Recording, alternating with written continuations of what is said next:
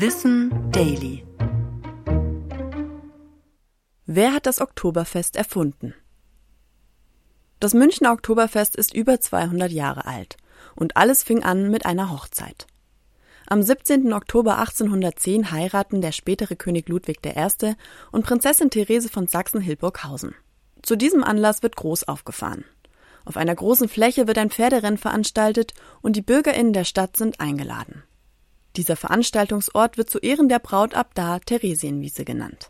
Und so nimmt das traditionelle Fest seinen Lauf. Es wird als Gelegenheit genutzt, um die bäuerlichen Leistungen zu präsentieren, und nach ein paar Jahren kommen die ersten Fahrgeschäfte dazu. Immer wieder muss die Wiesen ausfallen, wenn ein Krieg dazwischenkommt oder zum Beispiel die Cholera-Epidemie ausbricht. Ab 1872 wird das Oktoberfest dann in den September vorverlegt. Heute machen Unmengen an Bier die Wiesen aus. 2022 flossen zum Beispiel in den rund zwei Wochen 5,6 Millionen Liter. Den Verkauf von Bier genehmigte die Stadtverwaltung aber erst 1880, also 70 Jahre nach Beginn. Kurz darauf öffnet auch die erste Händelbraterei ihre Türen. Als es endlich Strom auf dem Oktoberfest gibt, entsteht nach und nach die Fülle an Fahrgeschäften, wie wir sie heute kennen.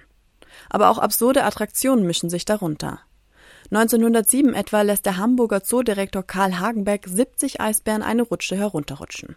Und sogar der spätere Nobelpreisträger Albert Einstein jobbte auf der Wiesen. Als Lehrling in der Firma seines Vaters schraubte er 1896 damals Glühbirnen in die Fassungen des Schottenhammel Festzells. Das älteste Wiesenzelt, das heute über insgesamt 10.000 Sitzplätze verfügt. Ich bin Anna Germeck und das war Wissen Daily. Produziert von Schöner Media.